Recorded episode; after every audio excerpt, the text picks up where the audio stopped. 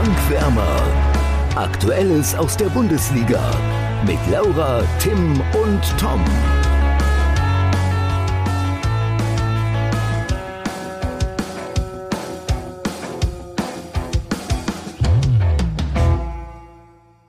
Ich habe die Frage lange vermieden, jetzt muss ich sie aber zumindest mal stellen. Sollte Niklas Füllkrug mit zur WM nach Katar, Tim?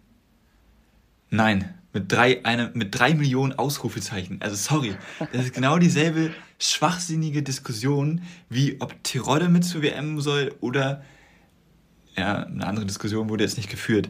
Aber also sorry, ich kann verstehen, dass man das jetzt echt bei der Torquote und bei der Leistung aktuell ähm, in Betracht ziehen könnte. Allerdings muss man auch mal dazu sagen, dann hätte man vielleicht, wenn man so einen Stürmertypen haben möchte in seinem Spielsystem, was Hansi Flick halt offensichtlich nicht will, hätte man das zu Beginn der Vorbereitung auf die WM machen können. Nicht jetzt anfangen, einen Monat vorher, dann diese Diskussion mhm. zu führen. Und in meinen Augen braucht man auch als Stürmer, auch wenn er jetzt eine gute Leistung zeigt, er hat einfach nicht die Qualitäten, die der Mannschaft weiterhelfen. Also einmal, um Bruno Labbadia zu zitieren, das wird alles von den Medien hochsterilisiert, äh, das ganze Thema gerade. Und ähm, ich möchte dir an einem Punkt widersprechen, und zwar, ich finde, die Diskussion ist nicht genauso schwachsinnig über Simon Terodde, Zu 100%. weil Simon Terodde es eben in der Bundesliga noch, noch nicht nachgewiesen hat, sondern nur in der zweiten Liga, in Anführungsstrichen nur in der zweiten Liga. Und Füllkrug zumindest jetzt halt eben auch, äh, und vor Jahren muss man dazu sagen, auch schon mal in der ersten ja, Liga. vor Jahren. Trotzdem, er ist nicht, er ist nicht ähm, einer der besten 26, also fußballerisch besten 26 Deutschlands, das ist, das ist ganz klar. Dementsprechend gehört er da eigentlich nicht hin. Und ich sehe es genauso wie du und wie auch Didi Hamann, glaube ich, gesagt hat. Ähm, wenn du eben einen Stürmer dabei haben willst, dann muss er zumindest vorher schon mal im Dunstkreis der Nationalmannschaft gewesen sein, sich das schon mal angeguckt haben. Er kennt diese Mannschaft so nicht. Ähm, und ihn dann jetzt so kurz vor der mit reinzunehmen, ist auf jeden Fall ein Wagnis. Trotzdem, Fakt ist auch, Füllkrug ist aktuell der formstärkste echte deutsche Neuner. Ja, und, sorry. Ähm, doch. Ja, ja, natürlich sprechen die Zahlen jetzt gerade dafür, ja. aber diese Diskussion zu führen ist trotzdem in meinen Augen so schwachsinnig. Es ist unfassbar dumm, weil das, das ist, ich fasse es gar nicht, dass man darüber diskutieren muss, einen Niklas Füllkrug mitzunehmen. Weil der Typ einfach nicht ein internationales Standing hat. Wenn du den Anspruch hast, um den Weltmeistertitel mitzuspielen und Niklas Füllkrug in deinem Kader ist, dann gute Nacht. Ich meine nur, wie gesagt, ich bin ja auch, ich sehe es auch eher, aber, auch eher kritisch, aber ich finde, dass man diese, diese Diskussion führt, ähm, ist nicht kompletter Schwachsinn. So, weil ja, doch, einen Neuner dabei zu haben, ist, kann, glaube ich, nie schaden. Wie gesagt, ich bin auch das eher kommt dagegen. auf den Trainer an. Das kommt auf den Trainer an. Ähm, ich sag mal so, Deutschland ist Weltmeister geworden ohne Neuner. So. War das Mario nicht noch mit Klose? Stimmt, scheiße, ja. stimmt. Aber, ja, okay, aber hat Mario, sechs Tore geschossen ja. bei der WM, oder nicht? Ja, okay, da hast du mich jetzt auf den falschen, falschen Fuß erwischt. Aber trotzdem muss man ganz ehrlich sagen, ich glaube nicht, dass Hansi Flick so einen Neuner, einen echten Neuner braucht. Ich glaube auch, dass Timo Werner rechtzeitig noch in Form kommt, wie man jetzt am Wochenende auch schon gesehen hat. Und jetzt mal eine ganz andere Frage aus Bremen-Perspektive. Jetzt haben das ganz viele Fans da im Stadion auch skandiert, so. Das ist ja ähm, klar, dass das kommt. Ja, ja, klar, klar. Aber will man das wirklich als Bremen-Fan? Ich will es nämlich eher nicht. Weil, wenn man sich mal die Verletzungshistorie eines Niklas Füllkuchs anschaut, und dann soll er jetzt, ähm, nachdem er jetzt das erste Mal wirklich auch in der Bundesliga dann jetzt anscheinend sehr, sehr gut angekommen ist und auch verletzungsfrei bleibt bisher, dann soll er ein Turnier spielen, was unfassbar intensiv wird. Äh, ja gut, ich meine, dass er, dass nicht, er nicht Stamm spielen würde, ist klar, aber ja. Ja, aber trotzdem, das Risiko ist da. Ja, genau. Also ich würde mir als Bremen-Fan die Frage stellen, will ich, will ich das überhaupt fordern so? Ja, also es ist ja so gesehen auch nicht verwunderlich, dass diese gute Form gerade jetzt kommt, nachdem er endlich mal, ich glaube, zwei Jahre am Stück ohne größere, mhm. Verletz ohne größere Verletzung geblieben ist. Ähm, von daher bin ich auch, auch wenn ich es ihm natürlich äh, gönnen und von Herzen wünschen würde, aus, als egoistischer Werder-Fan sozusagen, sage ich eher, nee, Flick, lass den mal zu Hause in Bremen, äh, damit er in der Rückrunde weiterhin so knipst oder auch noch zu Ende der Hinrunde dann nach der WM. Ähm, ja, gut. Ich dachte mir schon, dass du so reagierst. Ich finde, die ja, Diskussion zu führen ist nicht kompletter Schwachsinn, aber ich bin auch dagegen, ihn mitzunehmen. Ich möchte nur dazu sagen, ich finde diese Idee nicht so weltverblendet, wie die von Stefan Reuter, äh, Merjin Berisha mitnehmen zu wollen. ähm, der, der natürlich ganz gut drauf ist bei Augsburg und das auch wirklich toll macht. Äh, aber ja, ich finde die, diesen Vorschlag noch ein bisschen schwachsinniger. Ja, da äh, reicht schon ein Blick auf die Zahlen, denke ich mal. Ich würde sagen, wir können dann zum Topspiel des vergangenen Spieltags kommen. Und ja. da sehe ich direkt bei Tim ein breites Grinsen auf seinem Gesicht. Ach so, oh Moment, stopp, wir haben eine Sache vergessen. Ähm, ja, Laura ist nicht dabei. wir sind es heute ist, wieder mal nur zu zweit. Ja, es äh, wird so, so zur Gewohnheit, dass wir das ganz vergessen zu sagen. Ähm, ja, hat wieder nicht geklappt, schade. Nächste Woche, zu 100 Prozent, sind wir mal wieder zu dritt. Topspiel, Tim. Vielleicht. Ja, ähm, ja 100 also ich, vielleicht. Ähm, ich weiß nicht, hast du die Tipps vorliegen gerade zufällig? Ja, also Bayern schlägt Leverkusen 4 zu 0, das Ding war zur Halbzeit durch. Ähm, bevor wir darüber sprechen, kannst du vielleicht mal die Tipps vorlesen, Tom? Ja, Laura hat 2 zu 1 für die Bayern getippt. Äh, ich habe 3 zu 1 für die Bayern getippt, also richtige Anzahl an Toren, äh, relativ nah dran. Und Tim hat äh, verdammt viel Glück gehabt und genau richtig getippt mit 4 zu 0. Mal wieder richtig getippt und somit baue ich den Vorsprung aus und habe jetzt mittlerweile drei Punkte. Das weiß ich auch ohne meinen Tippspielblock. Glückwunsch. Zum Spiel, ich Danke. meine, du hast gerade schon gesagt, es war zur Halbzeit entschieden. Ich finde, am Ende ist es so, wie wir es in den letzten Wochen eigentlich auch mal gesagt haben, gegen eigentlich mitspielende Mannschaften läuft es für die Bayern besser, oder? Ähm, ja, das, das würde ich grundsätzlich auch so sagen. Ich bin gespannt, wie es jetzt in den nächsten Spielen so sein wird. Ich finde aber nicht, dass Leverkusen eine mitspielende Mannschaft war, sondern Leverkusen. Ich sage waren, eigentlich mitspielende Mannschaft. Ja, Leverkusen waren in diesem Spiel elf Slalomstangen, die dort standen. Yep.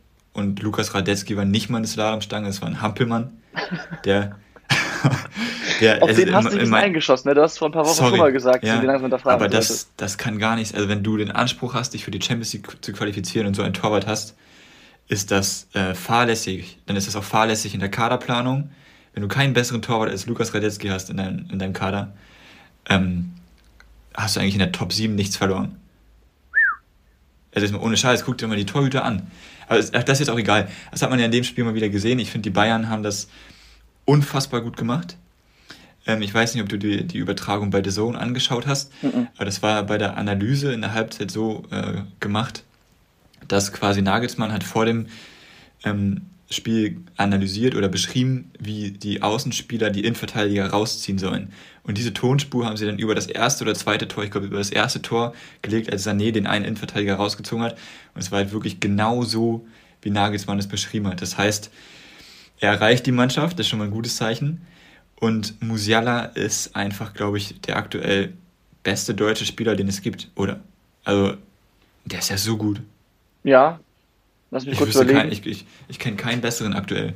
Der ist, also was der, wie der jetzt wieder gespielt hat, wie der auch bei der Nationalmannschaft gespielt hat. Musiala ist unfassbar. Ja, also abgesehen von Niklas Füllkrug gibt es keinen besseren, das stimmt. nee, Spaß. Ähm, interessanter Fakt, dass du, was du gerade sagst mit dem ersten Tor und der Erklärung von Nagelsmann. Hat Erste so oder zweite? Ich weiß, okay. bin mir nicht mehr zu 100% sicher. Ähm, ist ja auch egal, ich so, so gar nicht mitbekommen.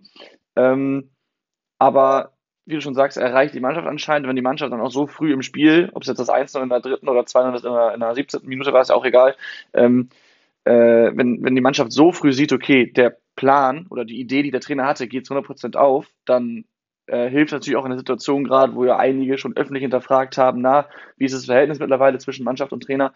Ähm, ich glaube, das äh, kann dann die, die Bayern intern vor allem auch beruhigen und generell dieses frühe Tor in der dritten Minute, wenn du in so einer Phase bist, wie der FC Bayern, ähm, dann aber so früh gegen eine vermeintliche, vermeintliche, in dem Fall ganz groß geschrieben, Topmannschaft, äh, so früh das Tor schießt, dann äh, ja, ist das Gold wert. Und das hat man natürlich auch in der Folge gesehen. Ich finde, äh, Leverkusen, wie du schon gesagt hast, Slalomstangen, sie waren sehr passiv, vor allem beim 0-2 durch Musiala und beim, beim 0-3, wo man nie zentral vom Tor aus 16 Metern, keine Ahnung, so viel Zeit hat, dass er dreimal abschließen kann und beim dritten Mal ist dann genau die Lücke da. Ähm, ja, das ist äh, einfach schwach von Leverkusen, gut von den Bayern und dann ist es halt eine sehr einseitige Partie, die, wie du sagst, zur Halbzeit entschieden ist. Sollte man jetzt Johanne rausschmeißen?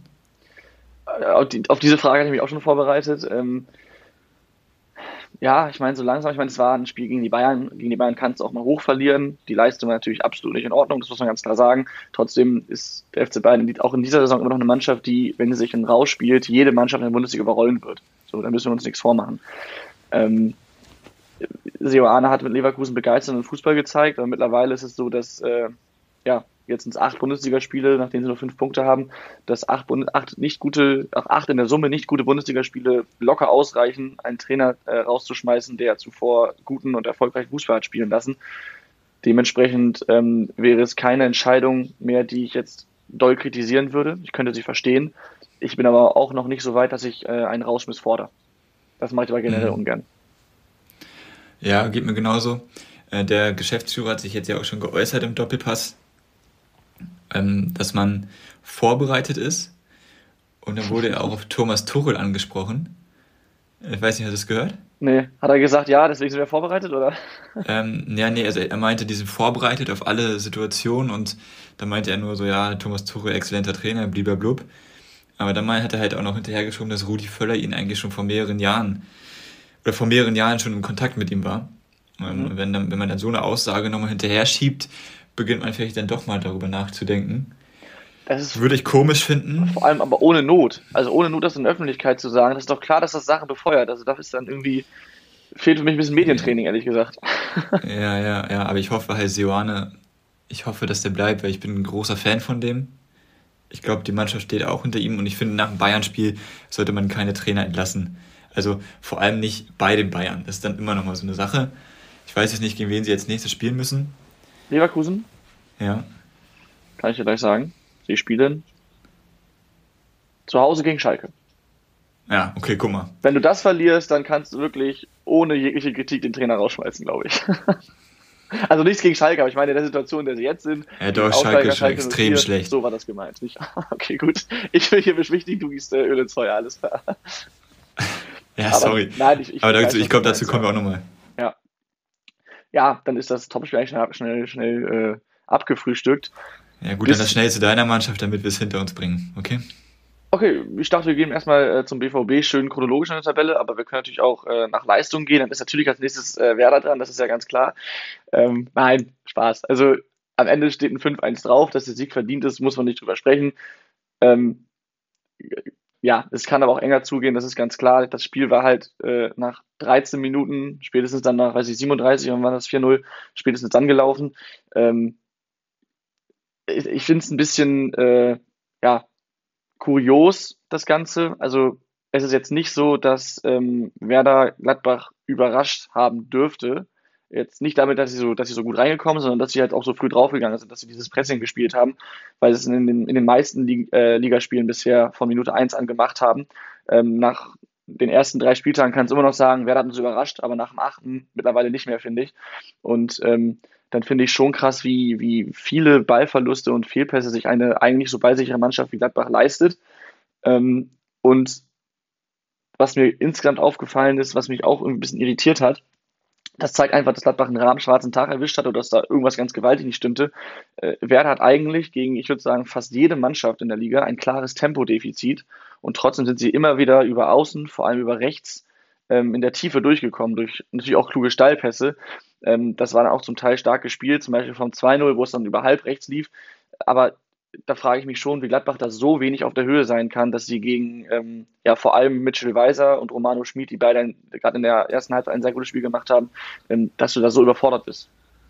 Ja, da würde ich, bevor ich was dazu sage, nochmal ganz schnell Verlierer des Tages sagen, der nur Benzo Baini heißen kann. Ja.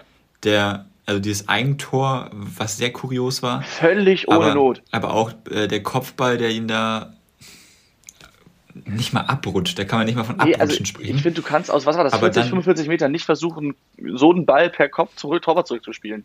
Nee, und dann ähm, war er halt einfach überfordert, wie du es gesagt hast. Also das war halt auch, und ich glaube auch nicht, dass sie überrascht waren, weil Daniel Farke ist ein Trainer, der seine Mannschaft auf alle Situationen in dieser Saison vorbereitet hat. Also es ist krass, es wurde. Haben sie auch, hab haben sie auch gesagt, sie meinten, sie waren eigentlich auf Werder eingestellt. Aber das hat man halt nicht, überhaupt neulich, nicht gesehen. Habe ich neulich in einem Podcast gehört, dass er wirklich jede einzelne Situation vorbereitet. Der ist sehr akribisch. Und ich glaube, wie er es halt auch gesagt hat, dass sie einfach, also manchmal gibt es halt wirklich so Tage, wo es halt, wo halt wirklich nichts funktioniert. Und an diesem Tag hat wirklich gar nichts gepasst. Und wenn du dann das erste Tor war halt auch stark gemacht von Füllkrug, das muss man sagen, hat er, hat er stark genommen. Ähm, das 2-0 war das von Dux, ne? Genau, das war in der Entstehung tatsächlich sehr, sehr gut gespielt. Überragend gespielt. Äh, das Tor an sich war dann natürlich glücklich, dass er da hinspringt und da, dann musst du trotzdem auch mal stehen. Ähm, aber das war alles so. Und dann, wenn es dann 2-0 steht nach so einer Situation, dann stehst du halt da auch. Und dann ist es halt auch nicht einfach in Bremen ausverkauftes Haus, vermute ich mal. Ja, ja. Ähm, und dann stehst du da und fragst dich auch so, ja geil, und jetzt? Ähm, und dann passiert halt sowas mit Benzo Baini und dann schießt du dir halt echt ins eigene Knie. So. Ja, das, das 4-0 ist da genau. kam halt alles zusammen. Das 4-0 ist genau so eine Situation, das ist natürlich ein katastrophaler Fehler, aber es ist symptomatisch in so einem Spiel. Ähm, für die eine Mannschaft läuft gefühlt alles, für die andere überhaupt gar nichts und dann entsteht genau so ein Eigentor. Äh, das, das passt dann halt auch sehr gut, zumal man ja auch nochmal dazu sagen muss, nach dem 13-0 hat sich Werder ja auch verständlicherweise, weil dieses Tempo kannst du nicht über 90 Minuten gehen, erstmal zurückgezogen, mit einem 3-0 im Rücken kannst du es auch machen. Und das tat Gladbach insofern gut, als dass sie dann ähm, ins Spiel reingefunden haben, selbst zu Chancen kamen. Und da hat man dann auch gemerkt, dass Werder diese Umstellung von dem offensiven Pressing auf das defensive Abwarten, ähm, dass ihnen das insofern nicht gut getan hat, als dass sie sich erstmal wieder reinfinden mussten ins Spiel, weil es halt eine ganz neue Spielsituation dann war und sie erstmal gar nicht griffig blieben. Wenn Gladbach da dann ein Tor macht, was auch möglich gewesen wäre, ähm, kann es nochmal spannend werden, gerade gegen Werder, weil das ist gerne mal Spektakelfußball mit äh, vielen Wendungen. Ähm, aber dann, ja, macht Werder halt trotzdem das 4 zu 0, weil Gladbach vor die Chance nicht nutzt und dann ist das Spiel halt entschieden. Ja, und also ich würde jetzt so eine allgemeine Frage stellen, oder willst du zu dem Spiel noch was sagen? Ja, man könnte jetzt noch sagen, nach dem, nach dem äh, 4-1 hat Gladbach auch eine Drangphase, in die macht Werder das 5-1 hinein, auch wenn, wenn so ein Spiel generell so, so schlecht läuft, läuft, dann ist es halt so viel Gladbach. In anderen Spielen kommt vielleicht nochmal auf 2-4 heran und wer weiß, was dann passiert, aber das ist beim 5 zu 1 muss man, glaube ich, am Ende nicht noch sagen, was wäre, wenn. Das ist dann einfach eine klare Kiste. Das stimmt. Aber mich würde jetzt mal allgemein interessieren, weil gefühlt will und kann keiner absteigen außer Bochum dieses Jahr. Weil also klar, ja, ja. Aber weißt du, so Mannschaften, also ich hatte Bremen die ganze Zeit auf dem Zettel, wo wir jetzt ganz ehrlich sagen müssen, okay, das wird wohl leider nicht passieren. Ähm, Augsburg. Nee, Tim, wir müssen nicht leider sagen. Du kannst es nicht sagen, aber. äh, Augsburg, äh, die auf einmal drei Spiele in Folge gewinnen.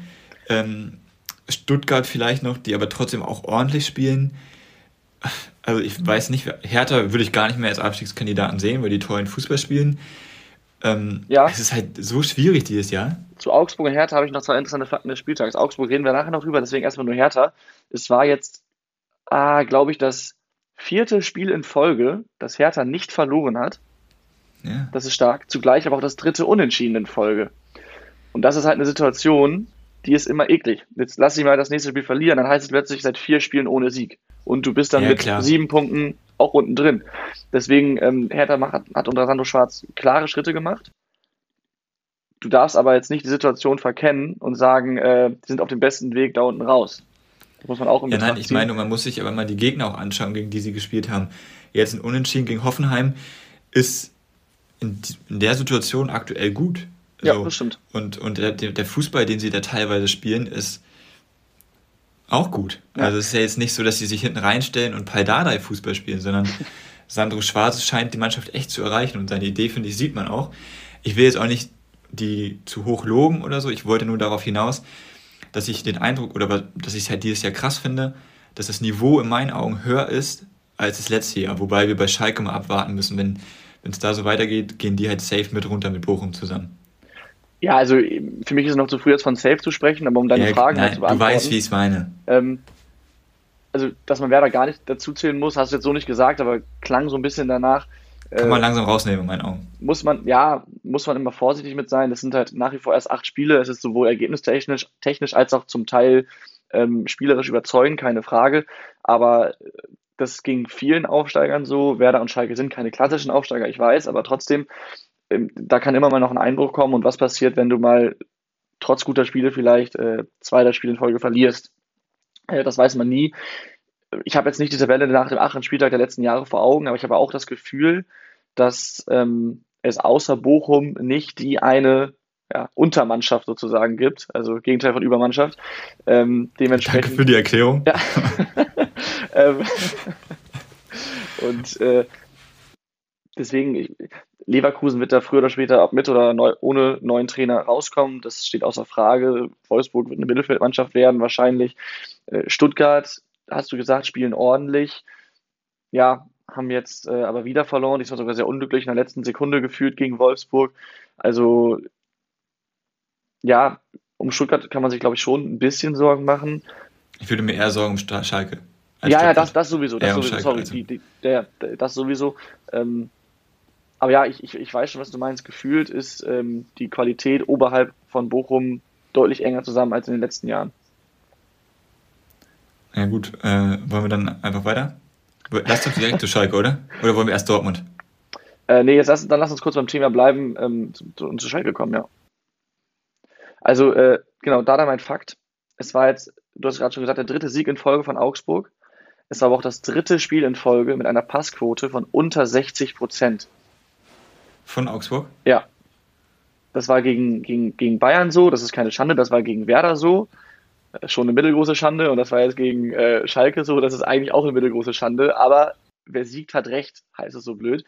Trotzdem, Augsburg ist äh, jetzt die einzige Mannschaft mit einer Passquote von weniger als 70 Prozent in der Bundesliga, also in einem Spiel zusammengerechnet. Es sind 69,9 Prozent, also fast 70.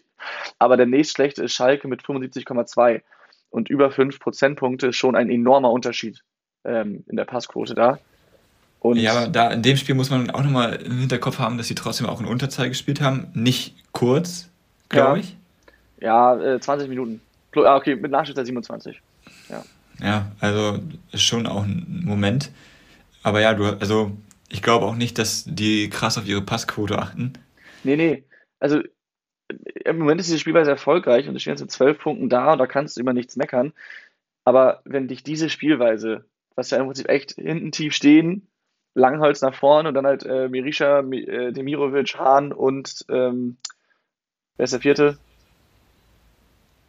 Niederlechner, Niederlechner. Äh, also ihre vier Stürmer da einfach nur, nur lang suchen und dann mit ein, zwei Pässen das natürlich auch gut und effizient machen. Aber wenn das Aber nachhaltig für Erfolg in der Bundesliga sorgt, dann muss man sich, glaube ich, echt ein bisschen Gedanken um die Bundesliga machen. Die muss man sich so oder so machen, diese Gedanken. Aber ich habe gar nicht so diesen Eindruck von Augsburg, dass sie nur Langholz schlagen und tief stehen, weil sie pressen halt unter dem neuen Trainer. Sie, sie spielen Pressing-Fußball und haben dann die Umschaltmomente häufig. So, und dann spielen sie halt häufig nicht nur diese Querpässe, sondern auch mal einen Risikopass, der dann halt auch mal schief geht. Ja, ja, genau. Aber, teil, aber teilweise hat Gueso Pässe gespielt aus dem Fußgelenk, die bombastisch waren. Und ich finde zum Beispiel in diesem Spiel ähm, war Schalke die Mannschaft, die nur lange Bälle geschlagen hat. Wenn du dir dann mal anschaust, ist auch logisch, wenn du Tiron und Polter vorne drin hast. Ja. Und, äh, und Frank Kramer als Trainer. So, da kommt dann alles zusammen. Das sind dann nur lange Bälle. Aber ich hatte bei Augsburg nie das Gefühl, dass die so spielen. Das Weil stimmt. ich finde, sie, sie, sie kommen schon mehr über die Pressing-Momente und stehen auch gar nicht mal so tief. Ähm, aber die Pass, ich muss mal nächsten Spieltag mehr darauf achten. Ich achte nächsten Spieltag mehr, mehr drauf was ich gerade meinte, war eher mein Gesamteindruck. In diesem Spiel, äh, ich habe es nicht, nicht komplett gesehen. Nee, ich meinte auch generell. Nur Ausschnitt. Also, ja, also das stimmt, Schalke hat sehr viel Langholz gespielt, weil äh, Augsburg halt auch gepresst hat und dann konnte sich Schalke da halt eben nicht äh, spielerisch draus befreien, zumindest nicht oft. Ähm, das stimmt, Augsburg spielt auch ein Pressing mit äh, den vier Wilden da vorne. Ähm, das stimmt. Trotzdem, sobald sie eben nicht den Ball früh in der gegnerischen Hälfte ähm, ähm, erobern, was sie dann gut machen, aber dann stehen sie halt auch einfach sehr, sehr tief. Und das hast du auch gesehen ähm, nach dem 3 zu 2, wo sie in Unterzahl dann auch einfach, das muss man ganz klar sagen, sehr, sehr stark mauern. So, das, das können sie halt. Und äh, wie gesagt, aktuell kein, ist kein Vorwurf in Unterzahl. Absolut also ich finde, nicht, absolut nicht. Ich finde, also ich bin ja auch einer der größten Bemängler, wenn Leute so Fußball spielen. Ähm, aber ich finde bei Augsburg das nicht so auffällig wie zum Beispiel bei Union Berlin also ich, ich finde tatsächlich, dass das, was Augsburg da spielt, steht für mich auf einem ganz anderen Blatt als das, was Union Berlin macht, weil ich finde, das von Augsburg, jetzt wieder gegen Schalke habe ich es nicht komplett gesehen, aber was ich bisher von Augsburg ich gesehen habe, ich habe nur die Highlights geguckt, also Augsburg-Schalke, Augsburg-Schalke ist jetzt kein Spiel, was man sich an einem Sonntag in Ruhe anschaut, glaube ich. Nee, nee, also ich finde ich finde das Augsburger Spiel ähm, dann zum Teil dann doch noch deutlich unansehnlicher als das, als das, als das äh, Unioner Spiel. Ja, ja, also das Spiel gestern war so, also so wie die Highlights waren, war es äh, ein ganz netter Kick eigentlich, glaube ich. Aber ich will da, also bei Augsburg und Union Berlin müssen wir uns nicht über die, über die Schönheit äh, des Spiels streiten. Also das, das äh, funktioniert dann nicht. Aber trotzdem haben sie ja dreimal in Folge gewonnen. Ja, ja, absolut. Das, äh, wie gesagt, das, krass ist. muss man, muss man anerkennen. Äh, das ist so oder so eine gute Leistung, vor allem wenn einer der Gegner dabei Bayern München hieß. Und ähm, hast du das mit Gikiewicz mitbekommen nach dem Spiel noch? Ja, aber Tirode soll mal ganz leise sein, sage ich, wie es ist. Ja. Der ist auch nicht ohne. der ist auch nicht ohne, ja. Ähm, also ich habe jetzt die Szenen halt nur in, einer, in, in, so Ausschnitten gesehen. Man weiß jetzt nicht genau, was da vorgefallen ist.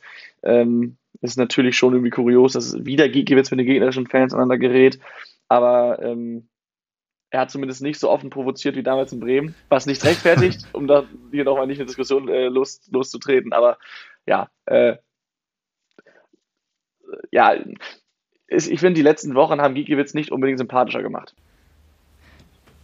Das habe ich auch nicht behauptet. Nee, nee, ich, ich wollte es jetzt nur diplomatisch ausdrücken. Ja, yeah, ähm, aber ich, es war halt auch ein hitziges Spiel und ich sage, wie es ist, ein Tirode, den darf man gerne mal provozieren. Provokationen gehören bis zu einem gewissen Grad im Sport einfach dazu. Klar. Aber wenn ich jetzt, äh, ich habe jetzt schon oft gesagt, wie schlecht Schalke ist, ich möchte da auch einmal ganz, ganz klar den Trainer kritisieren. Klar war jetzt sein Stil klar erkennbar, lange Bälle auf Polter und Tirode. Alles gut. Aber wenn du bis zu einem bestimmten Grad die ganze Zeit den besten Spieler, den du hast, nur auf der Bank lässt und weißt jeder, du, jeder erkennt, dass es der beste Spieler ist. Boah. Weißt du, warum er nicht gespielt hat oder hat, wurde das im Nachhinein erklärt? Also warum nee, er ich habe hab, hab auch nie was gelesen dazu bisher. Und er spielt ja relativ selten von Anfang an. Ich glaube, gegen Köln, den ersten Spieltag hat er mal von Anfang an gespielt. Das letzte Spiel hat er auch schon nicht von Anfang an gespielt. Echt? Okay. Das bin ich der Meinung oder erweckt das einen falschen Eindruck? Also die letzten zwei Spiele hat er in meinen Augen, also bin ich mir sogar relativ sicher, dass er nicht von Anfang an gespielt hat. Eins, zwei, drei, die letzten vier Spiele tatsächlich. Ja, guck. Von Anfang an. Und da muss man dann den Trainer halt auch immer mal fragen. Also da bin ich sowieso gespannt, wie lange sich Frank Kramer halten kann, weil die Punkte bleiben halt einfach aus aktuell. Augsburg ist ein Gegner, den musst du schlagen als Schalke 04, jetzt gerade. Ähm, vor allem zu Hause, wo Schalke halt nun mal in meinen Augen die größten Chancen hat, weil das Stadion nochmal eine ganz andere Wucht entwickelt. Mhm. Hast du ja beim 2 zu 2 gesehen? Ja, eben. Äh, und ein Leihspieler zeigt äh, auf das Trikot, finde ich auch äh, interessant mit Tom Kraus, der den Verein ja auch liebt, der genau, ja auch kein genau, Geheimnis ja. draus macht. Ja. Aber finde ich halt eine kuriose Situation dann. Aber ja, also ich meine, die sind, also Schalke war auch gar nicht daran interessiert, Fußball zu spielen, wenn du dir diese Aufstellung anschaust. Ach so, ja, also ich finde, ich finde im Spiel hat man also da waren war ein paar gute Schalke Aktionen die bemühtere Mannschaft, was, was das Fußballspielen angeht. Das muss man schon so sagen. Aber stimmt, die Aufstellung ist, äh, um jetzt nochmal zurück zu Salazar zu kommen, dann auch, also der spielerisch stärkste Spieler bei Schalke, keine Frage. Oder ja, doch schon mit der spielerisch stärkste, vielleicht neben Kraus.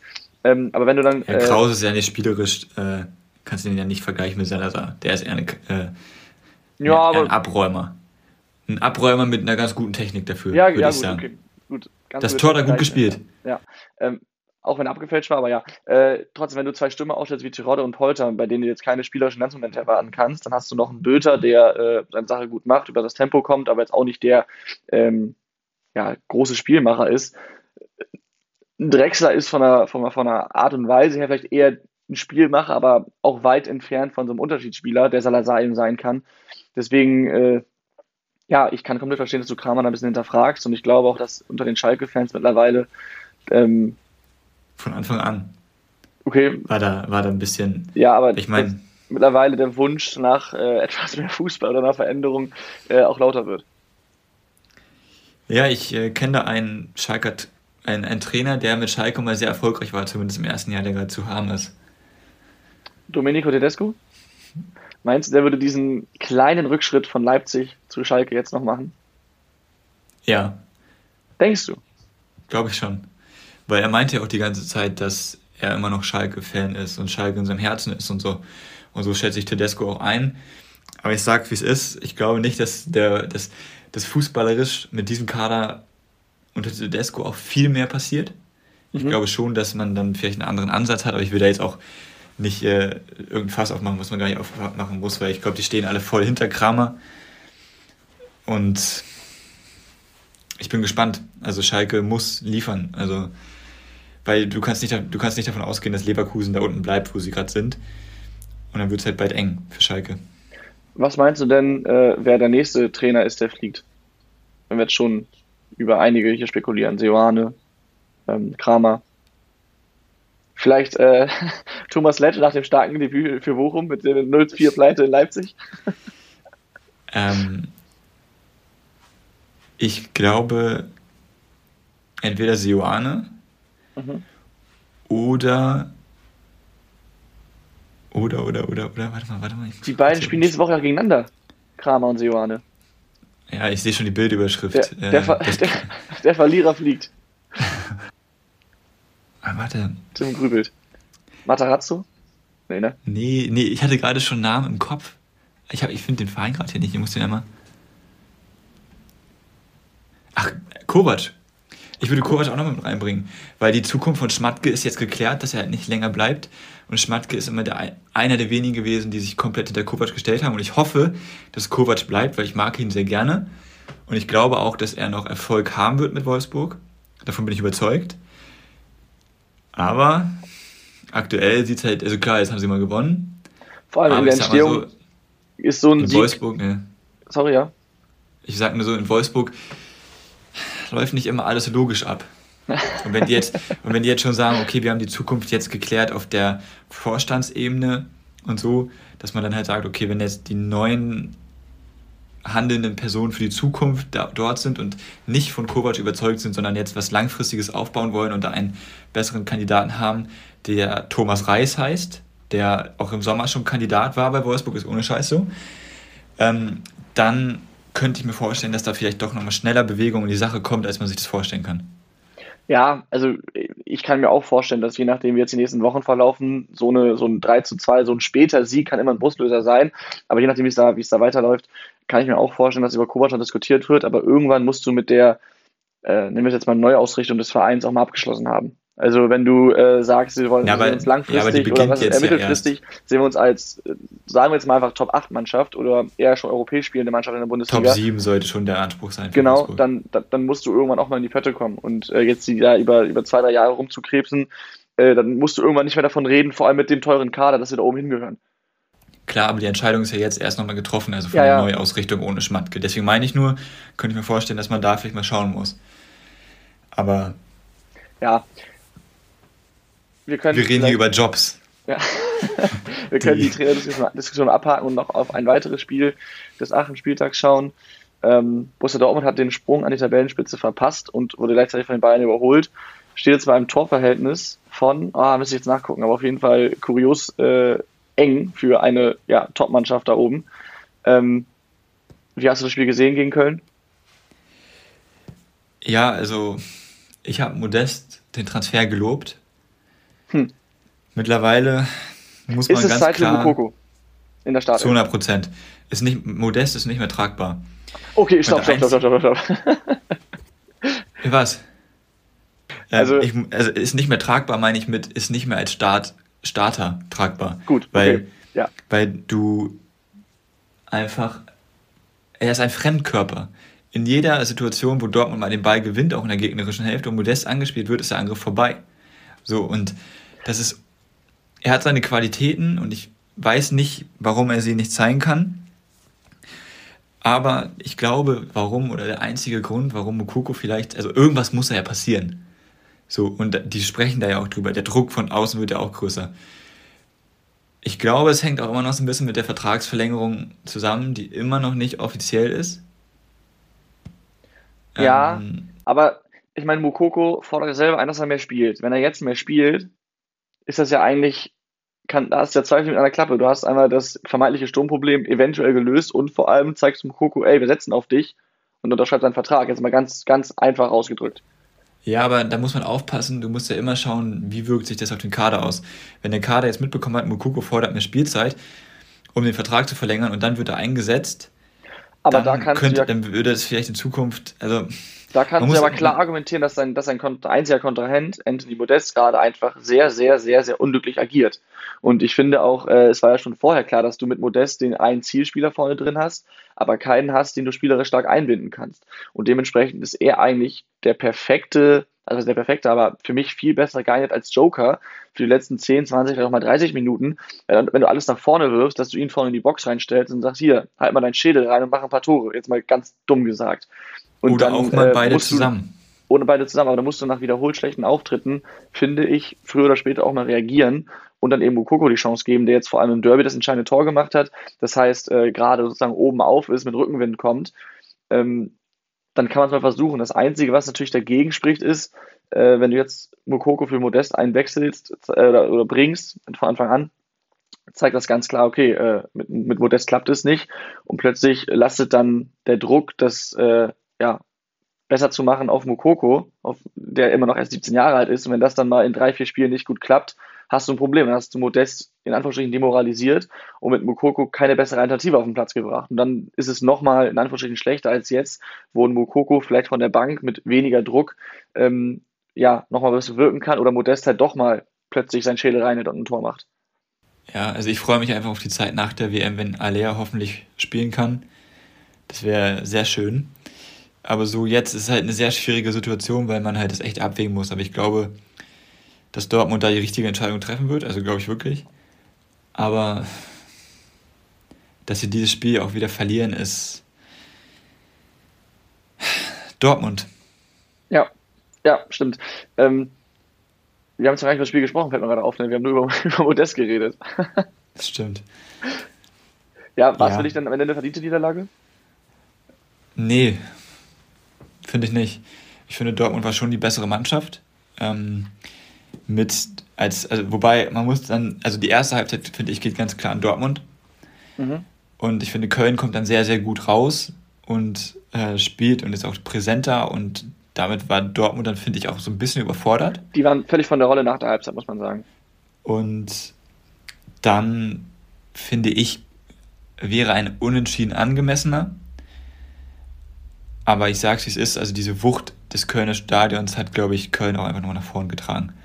Also das war dann halt auch nochmal so, dass Dortmund halt auch, also die waren halt von der Rolle, wie du schon gesagt hast. Aber ich habe halt den Eindruck gehabt, dass, also Köln hat halt einfach mehr gewollt, dann in der zweiten Halbzeit, so blöd es klingt. Und das hat dann den Ausschlag gegeben und ich finde, Dortmund war dann einfach auch ein bisschen einfallslos und, und unglücklich auch ein Stück weit. Ja, also ich glaube, man muss diese Halbzeiten äh, klar voneinander trennen, hast du jetzt ja auch schon gesagt. Nach diesem 0 zu 1 von Brandt, was wirklich auch sehr, sehr stark äh, gespielt war, vor allem stark mitgenommen von Julian Brandt, äh, kann Dortmund zur Pause eigentlich 2-0 führen. Herausragend. Ja, äh, kann eigentlich, kann, vielleicht muss sogar 2-0 führen. Ähm, in der Anfangsphase war es zwar, also war es zum einen ein sehr schnelles Spiel, es ging hin und her, da war auch Köln jetzt nicht komplett äh, unbeteiligt, sage ich mal, äh, am Spiel, aber Dortmund war da schon die bessere Mannschaft und dann, wenn du aber halt so aus der Kabine rauskommst, dann ähm, ja, hast du vielleicht auch den Sieg nicht verdient, vielleicht ein Unentschieden, ja, okay. Und ähm, im Endeffekt äh, hat man dann vor allem bei Köln gesehen, ähm, die sind mittlerweile einfach eine Mannschaft, das geht mir zum Teil so ein bisschen unter, die gegen die Top-Teams absolut mitspielen kann. Jetzt vielleicht nicht über 90 Minuten, aber äh, doch so viel, dass sie eben auch gegen Dortmund nicht komplett unverdient gewinnen können. Ja, das macht Baumgart ja auch immer. Das hat er auch damals mit Paderborn gemacht. Der hat seine Spielweise nicht angepasst. Er hat voll durchgezogen, wollte immer gegen die Top-Mannschaften mitspielen. Und jetzt hat er halt dieses klare Spielsystem und sein Gerüst, was er sich da aufgebaut hat in Köln. Und Köln hat nun mal auch diese Spieler, die jetzt vielleicht einzeln nicht in die Top 6 gehören, aber als Kollektiv insgesamt äh, in meinen Augen wirklich in die Top 6 gehören können, wenn sie das jedes Mal äh, auf den Platz bringen würden. Das ist sehr viel Konjunktiv gerade.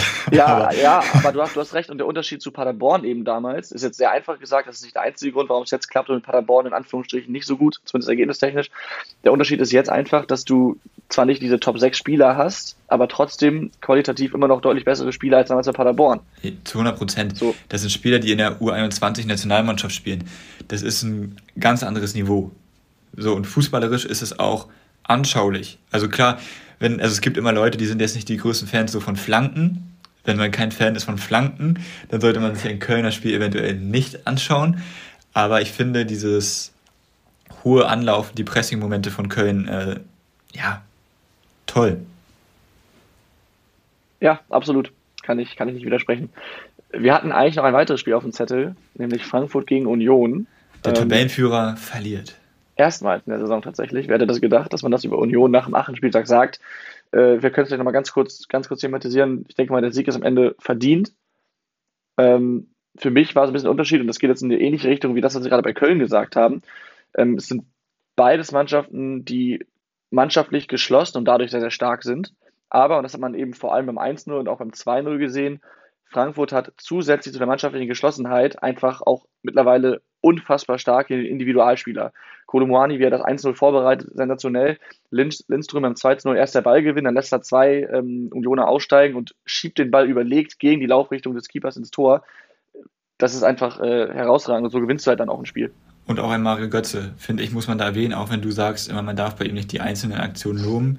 Ähm, darf man schon, es, aber nicht jede einzelne. Finde ich, find ich es herausragend, wie er es vom Tor macht wie er sich fallen lässt in der Situation. Er geht erst kurz auf den kurzen Pfosten, lässt sich dann fallen und bekommt dann den Ball von, nach der herausragenden Vorarbeit. Die ist tausendmal besser, aber ich finde, die Bewegung ist einfach, zeigt halt auch einfach, wie fußballintelligent Mario Götze ist. Ja. Und dann hat, dann hat er einen dicken Knöchel. Ich hoffe, es ist nichts Schlimmes. Mal schauen. Kolomuani, gelb-rot. Ich finde, es gab in diesem Spieltag die eine oder andere gelb-rote Karte gegen Offensivspieler, die ein bisschen streng waren. Gegen Kolumbuani zum Beispiel, gegen Berisha, gegen Schalke fand ich es auch. Hätte man ein bisschen Fingerspitzengefühl walten lassen können. Man muss auch ein Zeichen setzen, gerade mit Ellenbogen ins Gesicht und so Eben. Also vorsichtig. aber Kolumbuani kam halt wirklich einfach nur einen Schritt zu spät. Es war null Absicht. Und da finde ich es ein bisschen streng zu sagen, komm, ja, jetzt bist du nächstes Spiel raus wegen so einer Aktion. Aber okay, muss man jetzt mit leben. Äh, wollte ich nur einmal ganz kurz sagen, weil ich fand es auffällig an diesem Spieltag so. Bei, bei, das stimmt, also bei Kodomuani kann ich, kann ich noch verstehen. Es ist halt null Absicht, da kommt diesen einen Schritt zu spät, das ist aber halt trotzdem ein Tritt auf Richtung Sprunggelenk irgendwo da. Das kann halt auch mal böse sein, deswegen. Man kann es auch vertreten, sage genau. ich gar nichts gegen. Es ist eine gelbe Karte, aber ich finde, wenn man schon gelb gezeigt hat, gegen einen Offensivspieler, der nicht ja. viele Fouls macht, kann man vielleicht noch drüber nachdenken. Wenn eine letzte Verwarnung gegeben hätte, man sich nicht beschweren dürfen, aber am Ende gewinnt sie 2-0. Klar, der fehlt es nächste Woche, aber äh, Gut. Ich wollte es nur einmal gesagt haben. Schmerz war. Ja, und aber bei Berisha muss ich dir klar widersprechen. Also klar, man kann Zeichen setzen, wie du sagst, aber ich finde, das ist, das muss eine gelb-rote Karte sein, weil einfach äh, Ellbogen-Einsatz ähm, in Zweikämpfen, das, da steckt meist keine böse Absicht hinter, aber es ist einfach sehr, sehr gefährlich. Wenn du einen Ellbogen mit voller Wucht irgendwie in die Schläfe bekommst oder sowas, ähm, das, das, das kann den Gegner schon mal ausnocken und äh, um sowas eben ja, präventiv zu vermeiden, musst du für sowas klar immer eine gelbe Karte zeigen. Zumindest wenn der Arm so weit draußen ist. Ne? Wenn er jetzt angeht ist, dagegen Kann ich auch gar nichts gegen sagen. Ich meinte ja, das ist ja. auch legitim.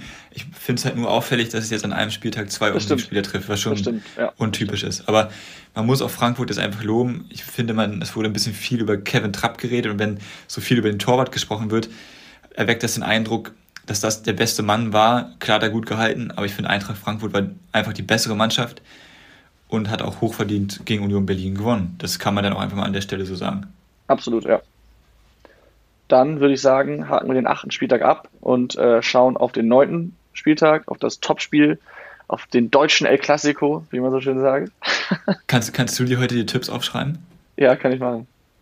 Also Dortmund, Dortmund, gegen Bayern, Laura hat uns zuvor schon geschrieben, ähm, ich, ich gehe mal ins Risiko oder sowas, hat sie, hat sie geschrieben, 3 zu 3. Ja. Tim, wenn ich aufschreibe, musst du jetzt aber deinen Tipp zuerst sagen. Ja. Ähm, wo spielen die nochmal? In Dortmund. 1-1. 1-1, beide unentschieden, okay.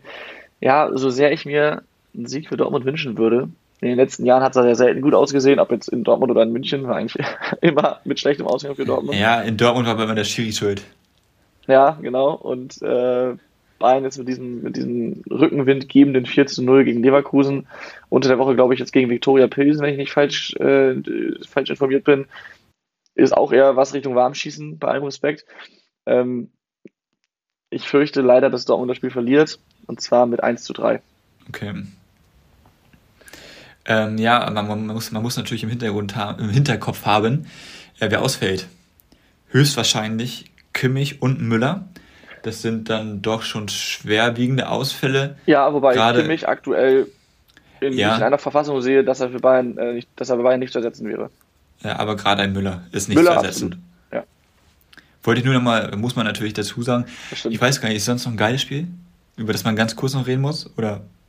Warte. Was haben wir denn? Vorteil von zwei Bildschirmen immer. Ja. Hoffenheim gegen Werder, Fünfter gegen Achter. Top-Spiel, Freitagabend. ähm, sonst natürlich Leverkusen-Schalke interessant wegen der Trainergeschichte. Aber ansonsten kommt da nicht mehr so viel am nächsten Spieltag. Gladbach gegen, gegen Köln wen? als Derby. Oh, interessant. Das ist schon interessant. Ähm, und gegen wen muss. Äh, oh, vor allem interessant, weil Daniel Farke Corona auch hat. Stimmt. Also ohne Trainer. Ja, ich hoffe, da kommt nichts mehr Richtung nach Bremen rüber geschwappt, aber äh, ich gehe mal, geh mal nicht davon Krass, aus. wie kurzfristig das danach dann noch äh, jetzt immer mhm. ist, ne? finde ich. Aber ja, äh, gegen wen muss Leipzig spielen? Äh, in Mainz. Oh. Eine Rückkehr für Marco Rose. Aber gut, dann ist es ja ähm, interessanter Spieltag, aber keine Top-Spiele. Also außer jetzt Dortmund Bayern und das Derby natürlich. Ja, ja. Ja, Tim, hast du zum Abschluss dieser Folge einen Gewinner der Woche? Ja, aber nicht aus der Bundesliga. Okay. Ich weiß, es ist immer ein bisschen blöd, aber man muss es halt einfach sagen, es ist Haaland. Der ja. jetzt im, der jetzt im, ich weiß gar nicht, in den letzten drei Heimspielen für City drei Hattricks geschossen hat und der auch der schnellste Spieler in der Premier League-Geschichte ist, drei Hattricks zu machen. Der andere Spieler, ich glaube, der auf dem zweiten Platz hat irgendwas mit 40 gebraucht mhm. und er hat jetzt acht Spiele gebraucht. Also es ist sensationell. Er ist eine Maschine. Absolut. Ich habe tatsächlich auch Haaland deshalb. Und ich hatte mir eigentlich noch einen rausgesucht, aber ich finde es jetzt, glaube ich, gerade nicht mehr. Ah. Ja. ähm, Man könnte auch Füllkrug sagen, weil zu diesem Zeitpunkt ähm, diese Anzahl an Tore, nee, nach, nach so und so vielen Spieltagen hat er am meisten Tore, nur Rudi Völler hatte ein Tor mehr. Genau, also als Bremer Spieler, ne? Ja. Genau, ja, als ja. Bremer Spieler. Ja. ja. Fand ich und auch eine interessante Statistik. Weitere interessante Statistik, es war die schnellste bzw. früheste 3-0-Führung äh, einer Bremer Mannschaft in der Bundesliga. Auch nicht uninteressant. Auch nicht uninteressant. Aber warte mal kurz, warte mal kurz, warte mal kurz. Ich habe mir hier extra eigentlich einen Screenshot gemacht. Aber ich finde den nicht mehr scheiße. ja, gut, das war's. ja, dann würde ich sagen, kommen wir mit etwas, äh, mit etwas wilden Gewinnern der Woche äh, zum, zum Ende, oder? Warum wild? Ja. Top vorbereitet. Alles klar. Dann äh, hören wir uns nächste Woche vielleicht mal wieder zu dritt, aber. Äh, Auf jeden Fall zu dritt. Alles klar. Danke wie immer an die Zuhörer fürs Einschalten. Äh, bis dahin. Ciao, ciao. Haut rein.